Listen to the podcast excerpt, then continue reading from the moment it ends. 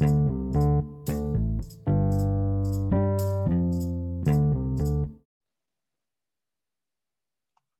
い、始まりました。あの、本日はキープレイヤーズの高野さんに来ていただいてます。よろしくお願いします。よろしくお願いします。まあ、有名ですけど、ちょっと自己紹介またお願いしていいですか？はい、えー、キープレイヤーズという、えー人材紹介の会社と、えーエンジェル投資、社外役員メドレーなどをさせていただいております。よろしくお願いします。で今日はあの、僕もあのスタートアップ投資は10年以上やっていますが、あのスタートアップのフェーズすごい最近変わってきていると思ってて、ここ3から5年でそのスタートアップに入るメンバーとか幹部層とかすごいこう熱くなってたりとか、あのまあ、ラクスルとかメルカリとか、マネホフリーとか、ああいう会社はすごい幹部強いと思っていたりだとか、かそういう人たちが入ってくる会社とそうでない会社みたいなところがすごい興味があって、高野さんに、まあ、あの人材領域のプロフェッショナルなんで、まあ、話を聞きたいということで、今日はそんなテーマでやらせてほしいなというふうに思ってます。お願いします。はい。なんか、そもそも、こう結構僕から質問的に何個かアジェンダ用意してるんですけど、そもそもなんかスタートアップって、まあ、その創業時からあの、まあ、数百人ぐらいで上場してるケースが多いと思うんですけど、そのそもそも幹部を入れようとしたしているスタートアップが多いのかとか、あのそのどういうフェーズだったら幹部を入れるべきだろうみたいなところっていうのを、まあ、高野さんはいろんな会社見てて、なんかどういうふうに捉えてらっしゃるんですか？そうですね。だからやっぱり大きくなった会社さんですよね。そういう意味で言うと、そのなんか、まあ、それこそメルカリさんとか、あビジョナルさんとか、ラクスルさんとか、マネーフォワードさん、フリーさんとか、まあ、サンサンさんとかもそうだと思いますし、まあ、メドレーもだいぶ大きくなっていますけれども、まあ、その大きくなってる会社っていうのはやっぱりビジョンがすごく、えーあり、えーその、ビッグマーケットを狙っているということですね。すごくこう、ニッチなベンチャーが悪いという意味じゃないんですけれども、やはり日本を変えていくような、そういうような産業領域をちゃんと狙っていて、っ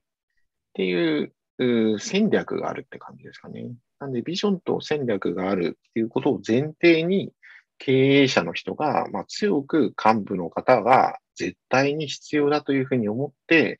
リクルーティングを自分でしているっていうことだと思いますね。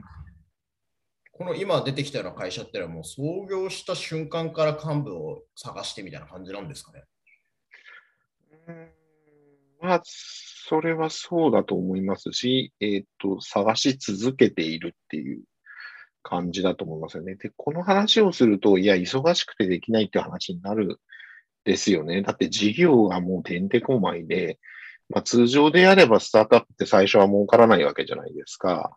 まあ別に住宅コンサルみたいなことやってるわけでもないので、っていうふうになると、なかなか採用に時間が割けないっていう話なんですけれども、まあこれはもうよくビジョナリーカンパニー等で言われている通り、まあ A は B ではなく A&B でいけという話で、事業もやるし、採用も頑張るということを、まあ経営者の方がやってきているっていうことだと思いますね。で、なんかメルカリとか、うん、マネーフォワード、ビズリーチとかって本とかにも書かれてると思うんですけど、最初からなんかこう、なんか多分、なんか2回目企業に近いっていうか、創業メンバーを、まあ、うん集めてみたいなそうですねなんかそこを大事にみたいな感じだと思うんですけど、例えばこれって創業タイミングもよるかなと思っていて、なんか10年、またメドレーって多分10年ぐらい会社やっていて、昔はこう、多分幹部を入れてっていう人たちばかりでもなかった気がするんですね。でまあそうですね。最初は、最初はいいないですよね。で、メ一ドレー企業ん。ですけど、なんかこう、割とじゃあ、数人とか10人ぐらいで、こう、あるタイミングからこうメンバーをぐっと変えてったみたいな会社とかも全然あると思うんですよ。そういう会社ってなんかなな何が、なんか社長が考え方が変わっていたりするのか、なんか何が起きたっていうケースが多いってあるんですか？やっぱりその経営者の人が、えー上を見ている。まあ大きなビジョンがあって、事業拡大を狙っているので、その既存の方との圧力を恐れない経営者が多いですよね。成功してる会社。なんで、既存の幹部の人に遠慮して、まあ、力のある人を取らないっていう形になると、やっぱりそれは会社が伸びなくなる。やっぱりあるべき論として、会社が3年後、5年後、どのぐらいの組織体になってるかっていうのを考えたときに、えー、よりふさわしい経営陣の人がいたら、えー、そういう人に入ってもらうっていうことをやり続けるし、えー、そこにおいて、その、ハレーションが起きそうでしたら、えー、もちろんそこはコミュニケーション十分にとって、まあ、あくまでチームプレイでやっていくと。まあ、役職っていうのは役割なんで、えー、役職が、えー、高いから偉いとか、そういうことではなく、会社が、えー、みんなで価値のあることを、成功することをするためにチームでやっているんだよっていう話をちゃんと話ができるっていう会社さんっていうのは伸び続けていると思いますし、えっと、逆に言うと、そこで意見が合わない幹部の方、ちょっとその会社の成長ステージに合わず、かつその意見にも合わない方っていうのは、やはりバスを降りていただく必要があるので、うん、そういう決断ができる方です。うんこれっていうのが成長しますよね。何がトリガーになるケース多いなって思います？例えばなんか資金調達とかになるのか、なんか高野さんがこう身近で比較的感じるように見られているような会社ってな、何でそこのこう目線感変わるんですかね？目線感だって誰を入れようみたいな。うんまあ、やっぱりその、一人、創業期は一人で先発完投できる器用な方というか、はい、まあそ、開発でも営業でも、プレイヤーとして優れてる人っていうのが活躍すると。でもそれがじゃあ30人から100人になるプロセスの中で、100人人がいるっていう100倍仕事ができる人っていうのはまあ通常いませんから、でそうなってくると当然そのマネージメントを採用して、えー、部下を入れて、マネージメントできる人っていうのが必要になってくると。ここでなんかバージョンアップできる人もいるんですよね。バージョンアップして、プレインヤーだったけど、マネジメントに本当に変われる人っていうのも存在していて、えー、ただ多くの人は変われないので、そうすると、まあ彼の下ではやれないという感じで、人が辞めていったり、不満がすごく出てきて、その不満が、まあある種ダイレクトで経営者の方の耳に入ってくるっていう現象が起きるんですよね。で、ここで一旦どうするかっていう、まあ、どこの会社も起きてるんじゃないですかね。これ、高野さんが、その社長は結構オペレーションが苦手な人の方が多いと。っていうのは、その多分30人、100人になるときのその CO タイプとか、その、そのいわゆる30人ぐらいまでのタイミングまでに必要だったものと少し変わってくるフェーズだと思うんですけど、それをこう結構認識みんなできるのかっていう、できてる人はいる多いんですか？そうですね。認識できてる、うん、できてない人も多いんじゃないですかね。えなんで、うまくいった会社、少なくとも上場レベルになってる会社は、えっ、ー、と、よく、じゃあメディアに社長とか CAO が出てたとして、COO という肩書きがなかったとしても、その内部のオペレーションやマネジメントをやってる方っていうのは存在していて、かなり優秀な方が一人いるっていうケースが多いですね。その方あんまり表に出てこないので、あまりわからないですし、じゃあ仮に私が面談したとしても、えっ、ー、と、比較的謙虚な方も多いので、ちゃんと聞かないとわからないというか、そういう、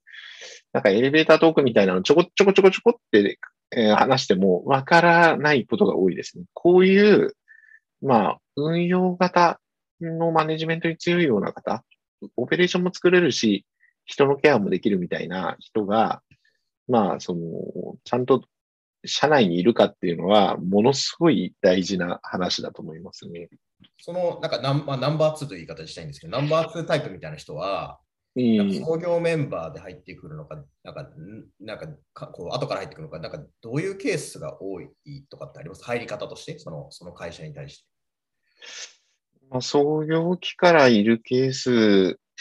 もあるんですかね。どうなんでしょう。あむしろ少ないような気もしますね。まあ、中途採用でそのし、なんなんていうか COO で抜擢して入ってきましたってケースは多分少なくって、えっ、ー、と、会社の中にいる人の中で一番優秀な人がそのポジションに立っているっていうケースの方が多い気はします。あとは、その、まあそうですね。まあメートデーとかだと、その事業を、えー、買収したときに、えー、そちら側の事業をやっていた方が極めて優秀な方だった。うん、まあ、ああいうケースですよね。石崎さんそうですけれども、えー、いうことなので、リクルーティングをしたというか、まあ、じじまあ、今、今時未上場でも、えー、事業を買収するみたいなことって全然ある時代だと思うんですね。なんで古くは、まあ、あのー、そうですね、ボヤージュとかサイバーエージェントにいた宇佐美さんとかも買収した側の会社さんにいた方、ということですので、まあ、その、なかなか正攻法でリクルーティングできるのかっていうのはわからない。特にその C、COO に近い部分って、仕事をしてみないと本当にできるかどうかがわからないので、リクルーティングの時点ですごくできるかっていうのは、ちょっとほぼほぼ判断が難しいんじゃないかなという気がしてますよね。うん、今回のタイミーでいう森保さんの事例みたいなのは、い私もこれ衝撃受けてるぐらいなんで、小川社長すごいなと思いましたけれども、あ、あの、だから、ああいうパターンだったら、そりゃ COO で入れていいんだと思うんですよ。でも、あああいうパターン、つまり、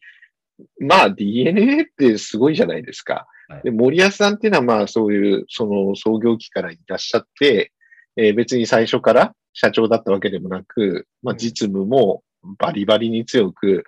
えー、僕もその辞めていった子さんの DNA の幹部の方って知ってる方結構いるんですけども、辞めるたびに、え DNA やばいですかって聞くと、いや、森保さんいるから大丈夫ですよ。みたいな あ、そうなんですね、みたいな。いや、彼がやれば、まあ、授業大丈夫だと思いますよって、やめてく方が言ってるんで、あの、もう全然まだまだ伸びるんじゃないですか？みたいな感じだったんで、ああ、すごい、うん、すごい人なんだなと。で事実、ね、DNA さん、その伸びてったわけで、ああいうクラスの人を、そそりゃ、いや、うちはまだ入ってみないとわかんないじゃないですか。とりあえず社員で入ってくださいよって言って、いや、誰、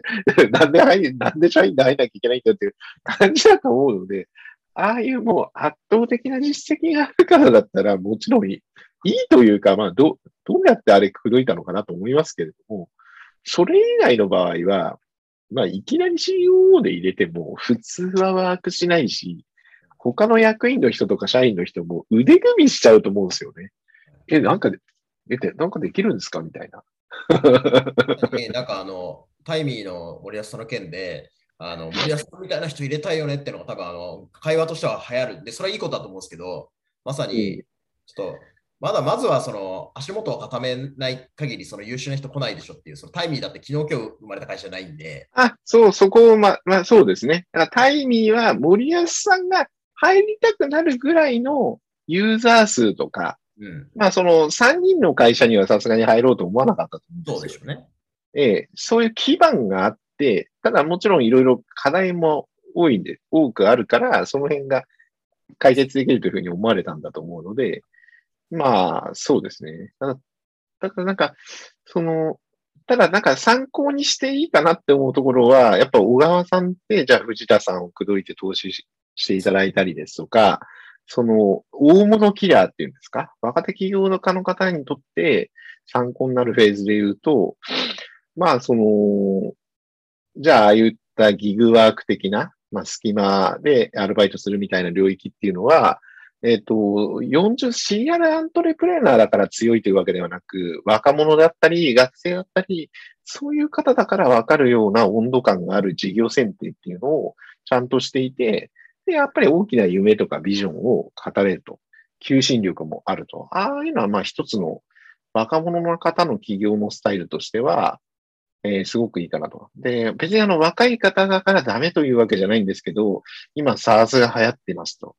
で、あんまり B2B 営業の経験もほとんどないのに、まあ、SARS のビジネスプランをこう持ってきていただくような企業家の方って結構多いんですけども、B2B の営業ですね、かなり難しいので、えっ、と、B2B の高額な営業をビジネス経験があんまりない方がやるっていうのは、少しでも営業やってる人間からすると、それ相当大変だよみたいな。あの、だからやっぱりそういう、こう、ご自身の事業、ご自身に合った事業っていうんですかね。勝てる事業を選定して、まあ、大物な方も口説きに行くし、みたいなこと？あとはまあ、あの、シリアルではありますけども、やっぱりメルカリの山田さんが、あのー誰もね、口説けなかった、あー元グリーの青柳さんを、まあ、口説いたっていうのも、あれなかなかセンセーショナルで、これは僕、青柳さん側に聞いてるんで問題ないと思うので、そのままお伝えさせていただくと、まあ、青柳さんって本当に優秀な方なんで、えーみんな欲しかったと思うんですよね。はいはいはい。え結構みんな声かけたと思うんですよ。あの、それ、そう、そういうふうに聞いていて、ご本人からも。ただ、まあ、やっぱり来てくれないですよね、みたいな 感じに、やっぱり社長様がなっちゃうというか、あの、で山田だけが、あの、やはり、こう、いろいろ、ね、まあ、お断りしても、まあ、なんというか、山田さんだけが、あー最後まで、粘り強く。うん、何度となく、その、コンタクトされるそうなんですね。それは、うん、まあ、その、それだけ事業に自信があるっていうこともあるんでしょうけれども、やっぱりそこまで言われたら、別になんか青柳さんって別にね、起業してもよかったと思いますし、まあ、いろいろお考えになられてたはずなんですけれども、うん、だから案外、すごい人は口説、口説かれたとして、口説かれ続けないんだと思うんですよね。あみんな、なんかちょっと来てくださいよとかは絶対言われたはずな、言われたっていうか、そんなのみんな一回は言うじゃないですか。社長なんて、そういう、そういう種族の人たちだから。で、当然、まあ、これはあのね、目論見書に出てることなんで、なんかどうこうって細かくは話しませんけれども、やっぱり目論見書を見ると、まあね、メルカリ目論見書って見たら、青柳さんにはそういう、あのこういうのもね、若手の社長見方わかんない方いると思うんですけども、まあ、社名で目論見書とか、まあ、作していただくと、まあ、諸条件みたいなものが、まあ、後ろの方のページに書いてあるんですけれども、まあ、それはと、それはもう素晴らしい条件になられてるわけで、まあ、その、そういう決断ができる人っていうのも、あんまり実はいないんですよ。これ、あの、ええ、メドレーも上場してるんでね、あの、見ていただくとわかるとは思うんですけれども、はいじゃあ、その、まあ、株式とかっていうのは、まあ、ある種昔から血液というふうに言われていますので、まあ、安直にお渡しできるようなものではないと思うんですよね。それ SO であれ、生株であれ。えーで、まあ、ね、これもいろいろ騒ぎになりますけれども、いやーなんか上場してる X 社は全然社員に株渡してないの。あの、株渡してないからダメとは全く思わないですよ。まあ、それは経営の考え方なので、えー全く思わないですけれども、やっぱりこう、SO にしてもですね、まあ、株式譲渡にしても、思い切った決断をしてきてる社長っていうのはやっぱりいて、それはあの、なんかホームページ見てもわからないので、やっぱりその、東証さんの、えー日本取引所グループの新規上場会社情報を全部見るとか、自分がベンチマークしてる会社があったら、社名、スペース、目論見書っていうふうに言ったら出てきますんで、決算説明資料にはな載ってないんで、あの、上場時しか載ってないんですよ。じゃあ上場、上場時、上場時のところを見なきゃいけないんですけど、これ、なんか、見方を知らない方が多いらしいので、いやあじゃあ、それでどっかで僕、うん記事にでもしますかね。うん、まあ、あの、100社、あ、100社は、まあ、ちょっと大げさか。ね、えっ、と、新規上場90何社してると思うんで、5年分過去見れるんで、まあ、500社分ぐらい約あるわけですから、えー、あれが、まあ、要は IPO の赤本だというふうに私は思っているんで、まあ、受験勉強の時に赤本読みましたよね、という感じで、まあ、あの、目論見書の一覧を、まあ、新規上場会社情報一覧っていうのを、まあ、ぜひ起業家の方にも、まあ、500社読むかっていうのはあれですけれども、読んだことがない方も結構多いので、まあ、見ていただきたいなとは思いますよね。なるほどですね。これあと、ちょっとその上場に見据えた話が増えたんですけど、ちょっと戻ると、その、うん30人までのそのナンバー2候補ってのは、あの結論としては、その採用あ採用、えっと、普通に来てもらった人とかの中から登用するべきなのか、やっぱりある程度実績がある人をその、まあ、入れ続ける中でやっていくとか、なんかどうどういうアプローチが、まあ、一旦良さそうだなってありますか？うーん、まあ、そうですね。なんか会社のやっぱり戦略が大事なんで、会社の戦略がどうなっていくのか、で、それに対して、やっぱり、こういう優秀な人がいないと無理だよねっていうのがあったら、それに基づいてちゃんと人を探すって感じなんですね。なんか、漠然といい人がいないかなっていう社長がストレートに言うと多いんですけれども、そうすると、入った時にやってもらう仕事が何なのかっていうのが、いや、そこまるっとお願いとか、ぐらいの感じだと、やっぱワークしないんですよね。それはそうです。ええー、なので、なんかどういう人じゃないとダメなのかっていうのは、まあ、考えとして必要で、で、ここちょっとあと難しい話なんですけども、えっ、ー、と、人のもん、人を入れて解決できないことを人に頼ろうとしてるケースがすごく多いんですね。だから事業が行き詰まってきていて伸びてないから、新規事業をやってほしいから人を取ろうとか、まあでも新規事業の開発そのものを新しく来た人に任せちゃってうまくいくってケースは、やっぱりあんまりないんですよね。うんなるほど。いうことなので、ここ、本当に岩玉で難しいところではあるんですけど、はい、もうじゃあ、どんな人が欲しいかって言って、今だったらよくあり得るのが、なんかこう、SARS のプロ、まあ、PDM やってた人を幹部にしたりとか、まあ、こういうのよくある、よくあるんですけど、いや、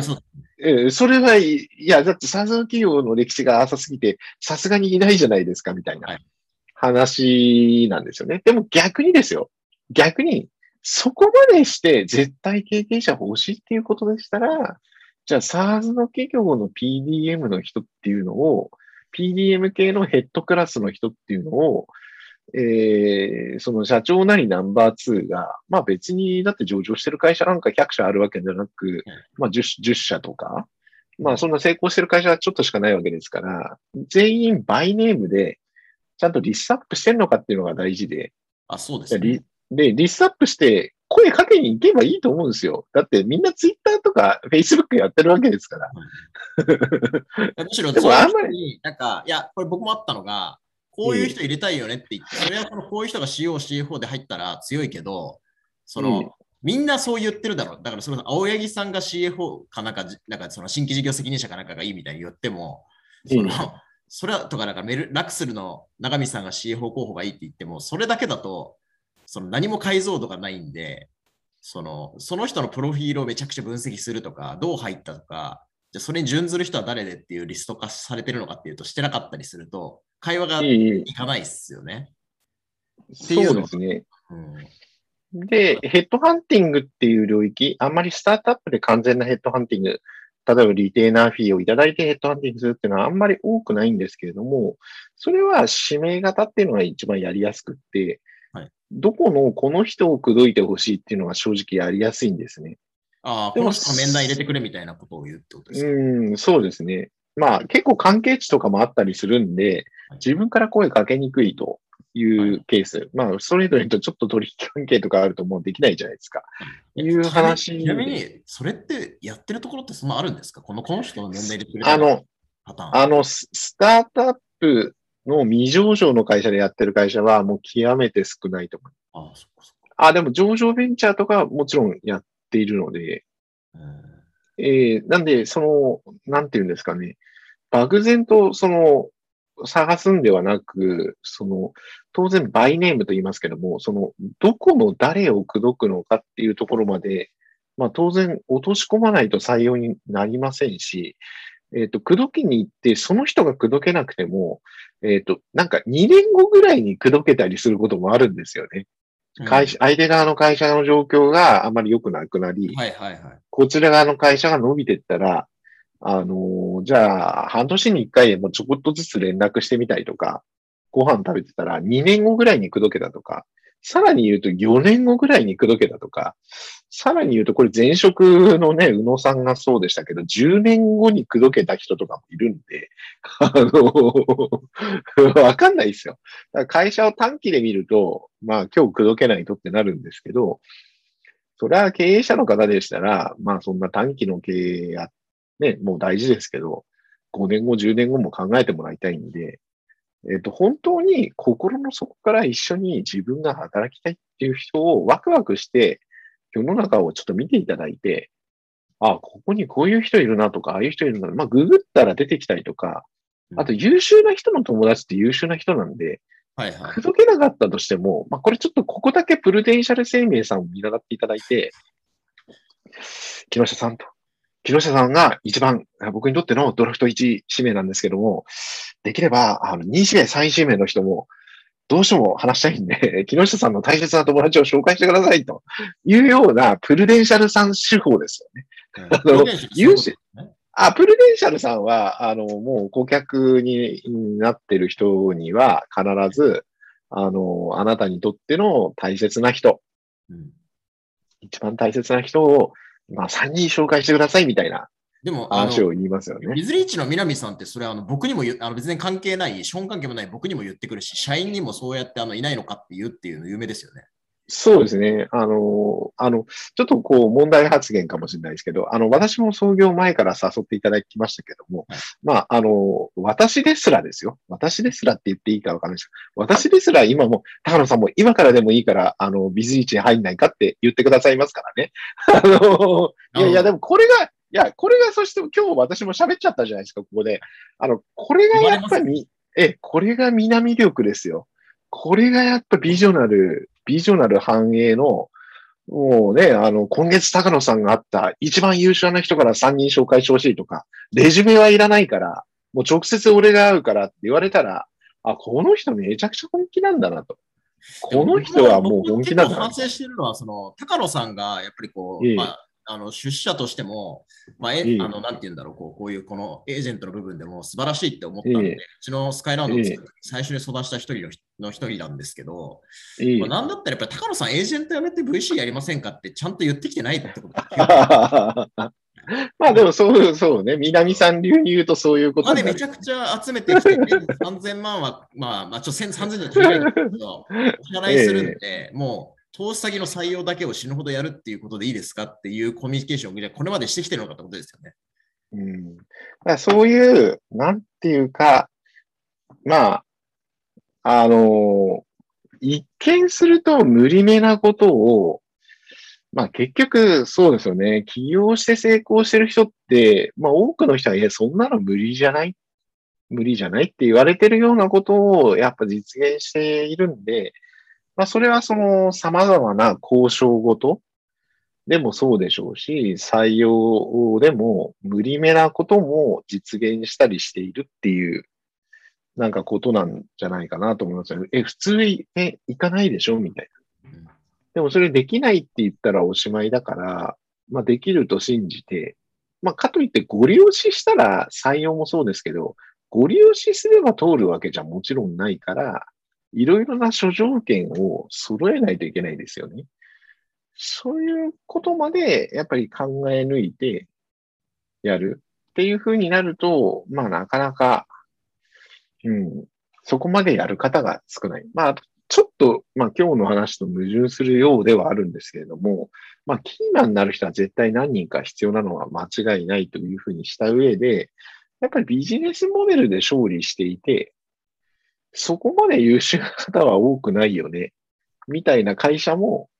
たくさん上場してるなと思ってるんですね。自分の観点で言うと。その、やっぱマーケットもあり、まあ、敵が弱いところを攻めている。ちょっと、なん、なんかまあ、ちょっと社名は言いにくいですけども、